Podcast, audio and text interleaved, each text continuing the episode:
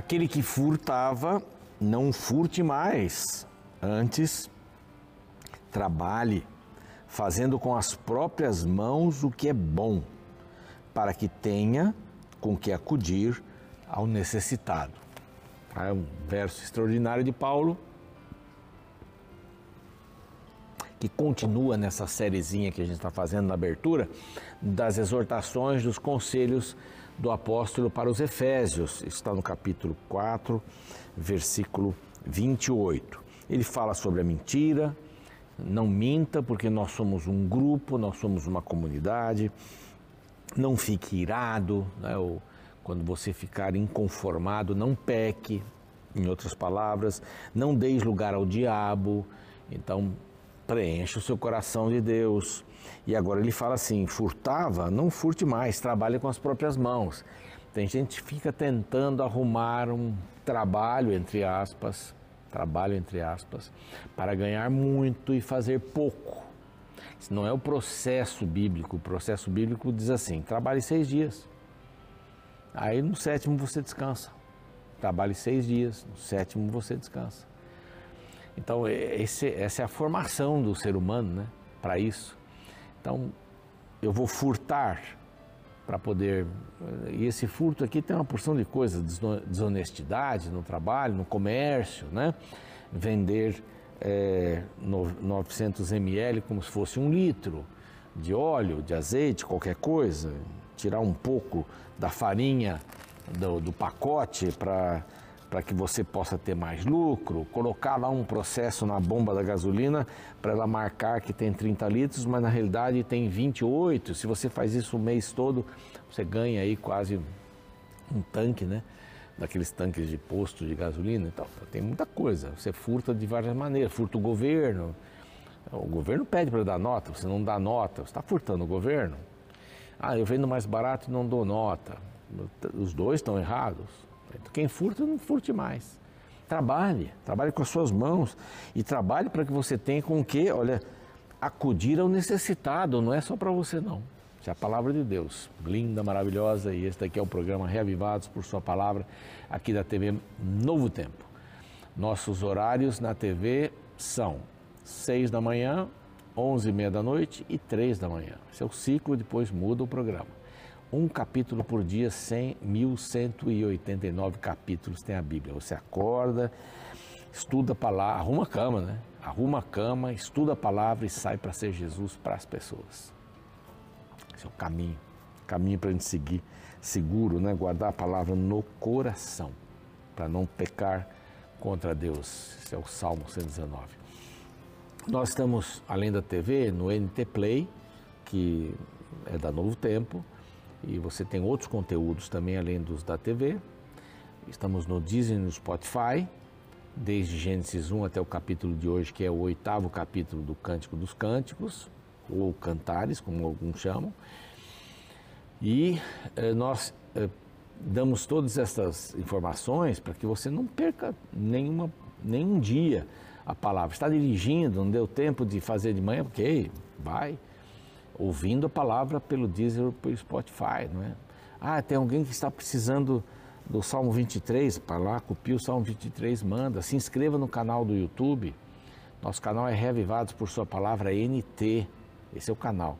Vai lá, se inscreva. Mande o link para as pessoas do canal e do programa, tá?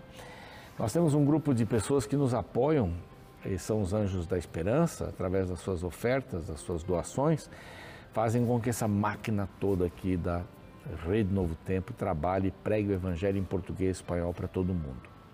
E eu quero convidar você, se você quiser conhecer um pouquinho mais a respeito disso, basta mandar uma mensagem aqui para este WhatsApp.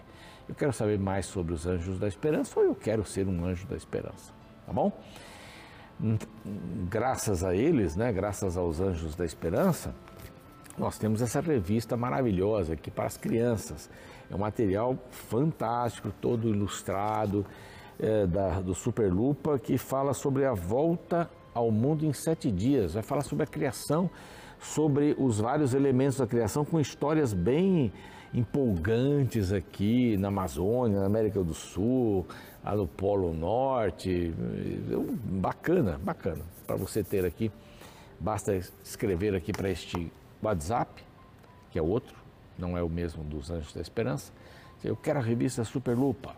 Pronto, tá aí. Guarde esse número, passe para os seus amigos também, para que as crianças tenham e sejam educadas nessa visão do criacionismo. A gente precisa contrabalancear um pouquinho né, essa questão. Vamos para o intervalo, na volta estaremos fechando, dizendo tchau temporariamente para o livro do Cântico dos Cânticos de Salomão. Não sai daí, a gente já volta.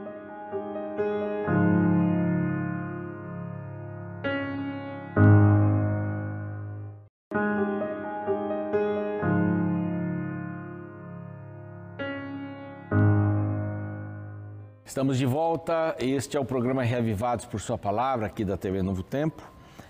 Hoje, Cântico dos Cânticos, capítulo 8. Já expliquei, vou falar de novo aqui para quem está chegando agora. A Bíblia não foi escrita em capítulos e versículos. Era um livro, a história toda lá, como um livro comum aí, a história toda. Não é? Pergaminhos e assim. Mais tarde, bem mais tarde, houve a divisão dos capítulos, depois dos versículos, para a gente poder achar melhor. E até alguns que brincam né, com essa questão de colocar capítulos e versículos na Bíblia, que quem colocou e fez um belíssimo trabalho, não estou criticando não, mas só para a gente descontrair, era alguém que estava em cima de um cavalo e colocando ali, e o cavalo dava aquele opa, aqui, etc. Porque às vezes o, o tema está no final de um capítulo e no começo do outro. Então a gente teria que remontar tudo. Isso não vai, não vai acontecer. É, tá, está fácil assim, mas para o programa aqui, que tem um capítulo por dia, a gente espera terminar um, um tema, né? Ontem nós não terminamos. Ontem nós vimos a declaração de amor, é, a expressão do amor é, do esposo, não é coisa mais linda do mundo mencionando uh, a beleza dela, o seu andar, os seus, os seus pés, o seu ventre, o seu pescoço. E ela começa respondendo, né? Que ela é ou faz tudo pelo seu amado. Nós até mencionamos a questão das fotos, né? Que a gente tira por aí. Às vezes são exageradas, né? São muito exageradas. E ela diz assim: o meu corpo é para o meu marido. Né? Isso é para você, marido, meu esposo, meu amado. Não é? é? Eu sou do meu amado e ele tem saudade de mim. Ela já disse isso, eu sou do meu, do meu amor e ele é, e ele é meu, né? Quer dizer, ambos, né? Segurança. O casamento tem que trazer segurança, segurança. É, para os dois e para a prole, para os filhos. Quando os filhos vêm, presta bem atenção nisso. Quando os filhos veem que os pais estão seguros, é? têm um amor sólido, é? eles têm mais segurança. A mesma coisa se você e eu descobríssemos que o Espírito Santo está meio brigado com Jesus. Como é que ficaria a sua fé? Hum, sei não, né? Mesma coisa com a família. Quando os filhos percebem que os pais não estão bem, não é? Não estão bem. Esses dias eu tive que aconselhar uma menina, de 12 anos. É, os pais se separaram, já tem outros casamentos, e é uma briga entre os pais. E eu disse para ela: você não tem culpa da separação dos seus pais. Porque a primeira coisa que as crianças pensam é que a culpa é delas. Você não tem culpa. Não, é? não tem culpa. Eles vão ser sempre seus pais. Não tem ex-pai, ex-mãe. Tem ex-marido, ex-esposa. Aí depois conversei com um lado. Você tem que ter esse, esse, esse comportamento. Senão a criança vai achar que você está desprezando. Então, assim, é muito importante segurança. Bom, estão separados? Ok. Lembrem-se sempre que os dois são pais. Não são mais marido e mulher, mas são pais tem que passar segurança para os filhos. Às vezes brigar demais por um dia, pela meia hora que chegou, ou por uma coisa que não pagou, alguma coisa assim, a gente tem que cuidar muito. Tem que ser uma, tem que ser uma discussão sempre fora do ambiente dos filhos. Pode discutir, pode discordar, não tem problema nenhum. Eu acho que a vida é assim. Mas isso nunca pode afetar a segurança dos filhos. da família, do esposo, da esposa, o marido e da mulher, tem que dar segurança. Não diz onde vai, faz o que quer, cadê o dinheiro, não sei, comprou, mas precisava. Sabe, essas coisas vão criando insegurança entre os cônjuges. E ela diz assim: Eu sou do meu amado, ele tem saudade de mim, nós estamos juntos. Nós estamos juntos. E aí eh, vai falando uma porção de coisas bacanas, e agora o capítulo 8, que vem nesse ainda nessa conversa, ela fala sobre os afrodisíacos, né, os perfumes afrodisíacos, fala sobre as frutas, o amor é frutífero, o amor é frutífero. Tomara fosses, capítulo 8, como o meu irmão que mamou os seios da minha mãe. Alguém que tem intimidade também comigo. Quando te encontrasse na rua, beijar-te-ia e não me desprezariam. Há uma mulher, naquela época, ela podia beijar um irmão na rua, mas não podia beijar um namorado, um noivo, prometido. De jeito nenhum. Esse levantar levar-te-ia e te introduziria na casa da minha mãe. Ela está falando né, do tempo de, de namoro aqui, né? Eu te daria a beber vinho aromático, moço das minhas romãs. A sua mão esquerda, esquerdas aqui, esquerda estaria debaixo da minha cabeça e a direita me abraçaria. É que quadro bonito, né? De intimidade. Conjuro-vos, agora ela fala para as mulheres, né? Para as filhas de Jerusalém, que não acordes, nem despertes o amor até que este o queira. Aqui tem, tem duas coisas, né? O amor é, despertado entre, entre elas e alguém, né? E o amor dela, né? O seu esposo. Deixa ele dormir, deixa ele dormir em paz. Não o desperte, ele precisa dormir. E agora vem a promessa do amor eterno, que são os versos mais lindos, ao meu ver, aqui. Vão aparecer algumas coisas mais lindas. O 6 e o 7 são os dois versos mais lindos. Tanto é que vem o coro aqui, na metade do verso 5, aí já começa a conversa da, da, do esposo. Então lá a pergunta, o coro, quem é esta que sobe do deserto e vem encostada ao seu amado? Aí ele sobe, Salomão sobe, e a mulher diz, quem é esta? Aí então o esposo responde, ainda no verso 5, né? Debaixo da macieira te despertei Ali esteve tua mãe com dores.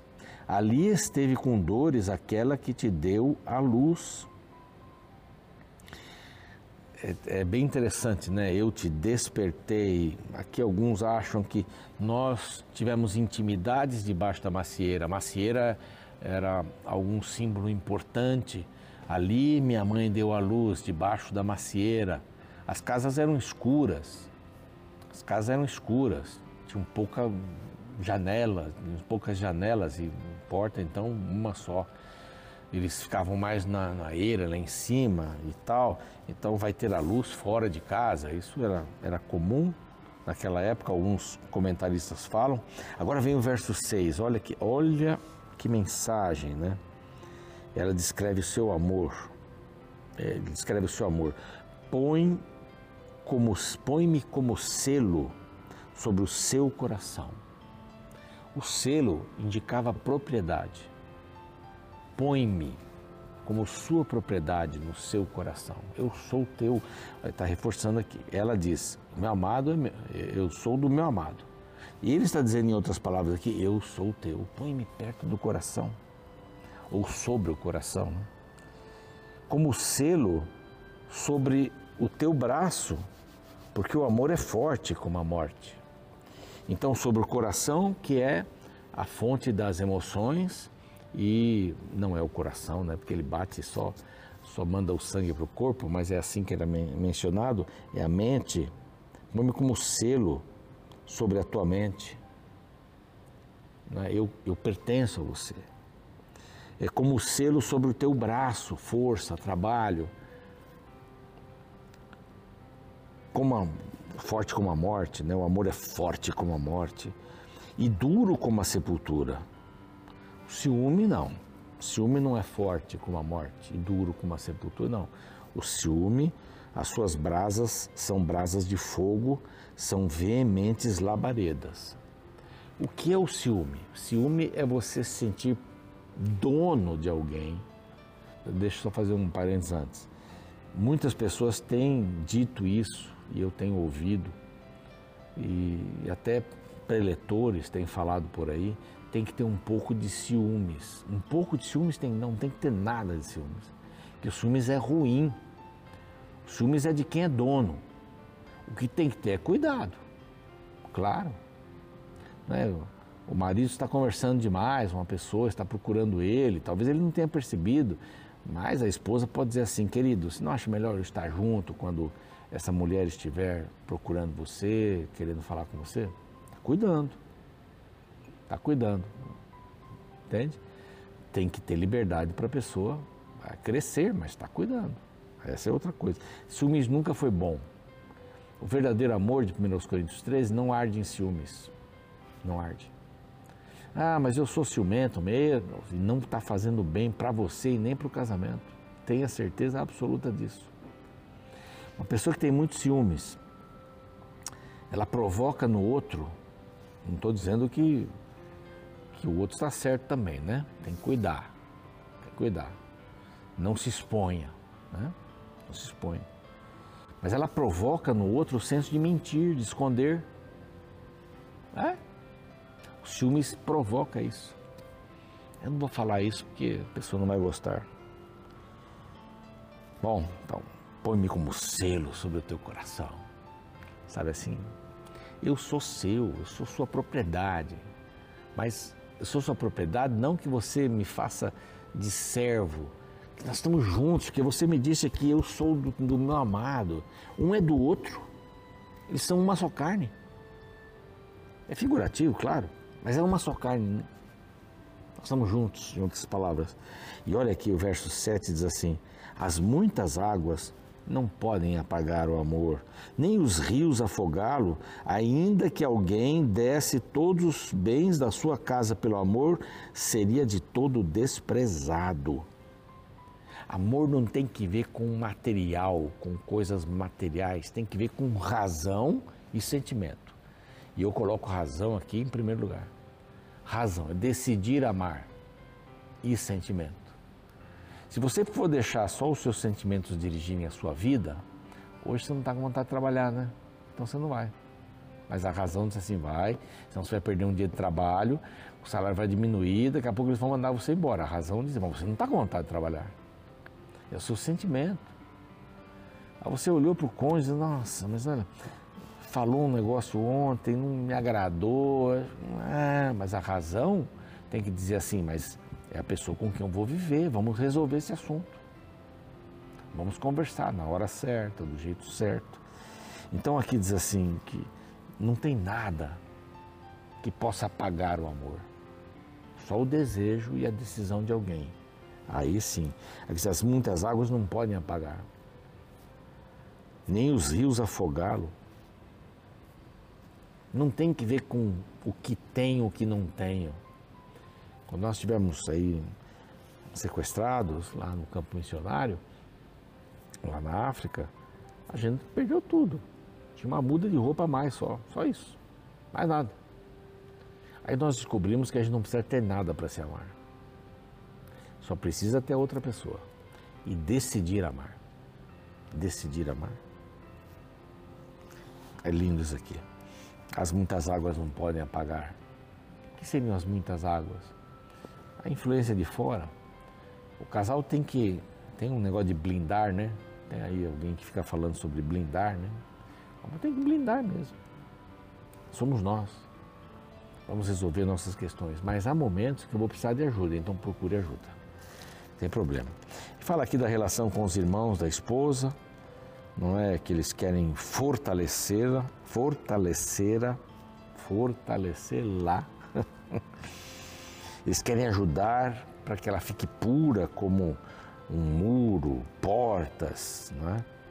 Aí Salomão vai dando aqui as últimas palavras, fala em jardim, a vinha que me pertence, diz a esposa, está ao meu dispor. Tu, Salomão, terás os mil ciclos, está falando de peças de ciclos aqui, no verso anterior, né?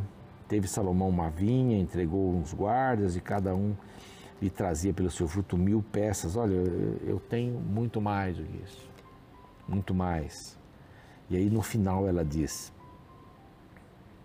Vem depressa, amado meu, faze-te semelhante ao gamo e ao filho da gazela, vem saltitante, vem rápido, que saltam sobre os montes aromáticos. E, e é muito bonito. Ela começa e ela termina. Né? Atitude. É, ele mostra que tem interesse em mantê-la é, assim como ele havia e assim como ela era e potencializar quem ela era. Eu sou teu, o meu amado é, eu sou do meu amado, ele tem saudade de mim. Já, já pensou nisso, né? A pessoa tem saudade de você. Antigamente a gente mandava cartão postal, né? Estava num lugar assim, olha, vim aqui, sinto saudade de você, ele manda eu correr. Hoje virou museu essas coisas. Você pode mandar um celular, foto. Mas dizer assim, estive aqui, me lembrei de você, está aqui um bibelozinho, uma coisinha. Tudo isso tem, tem, tem valor. Estou com saudades de você. Estou com saudades de você.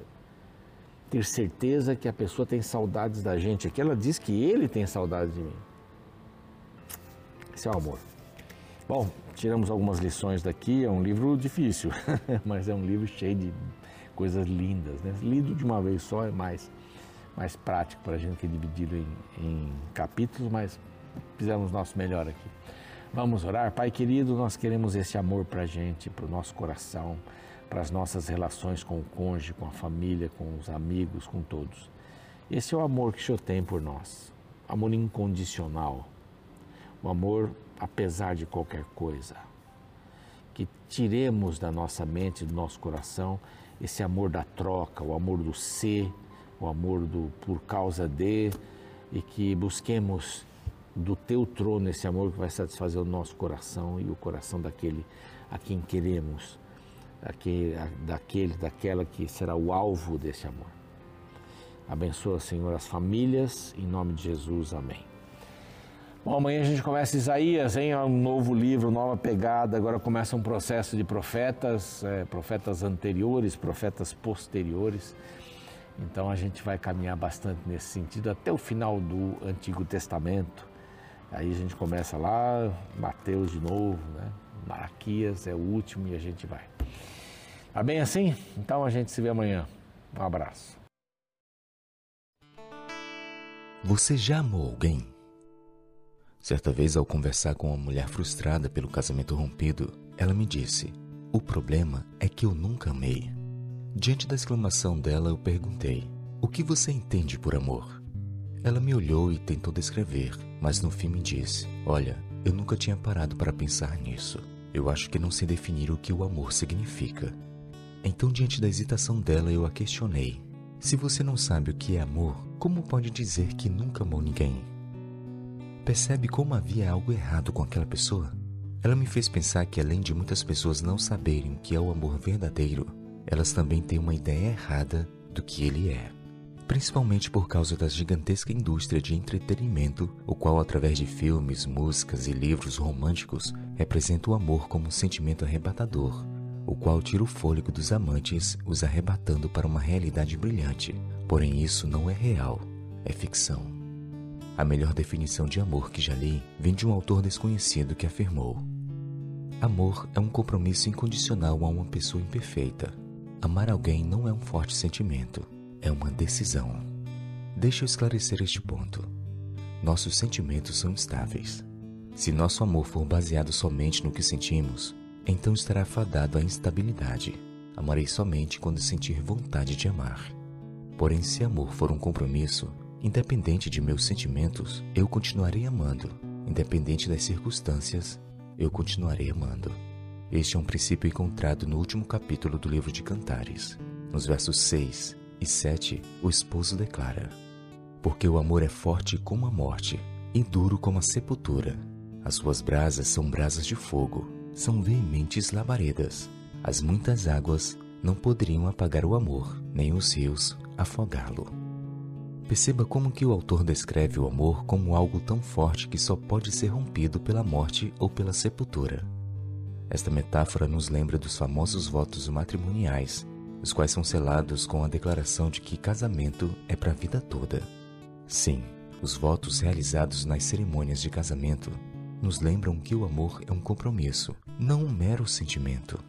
É olhar alguém e dizer: Eu decido te amar, não importa o que aconteça. É por isso que, diante das testemunhas, os noivos declaram um para o outro: Prometo te amar na alegria e na tristeza, na saúde e na doença, na riqueza e na pobreza, por todos os dias da minha vida, até que a morte nos separe.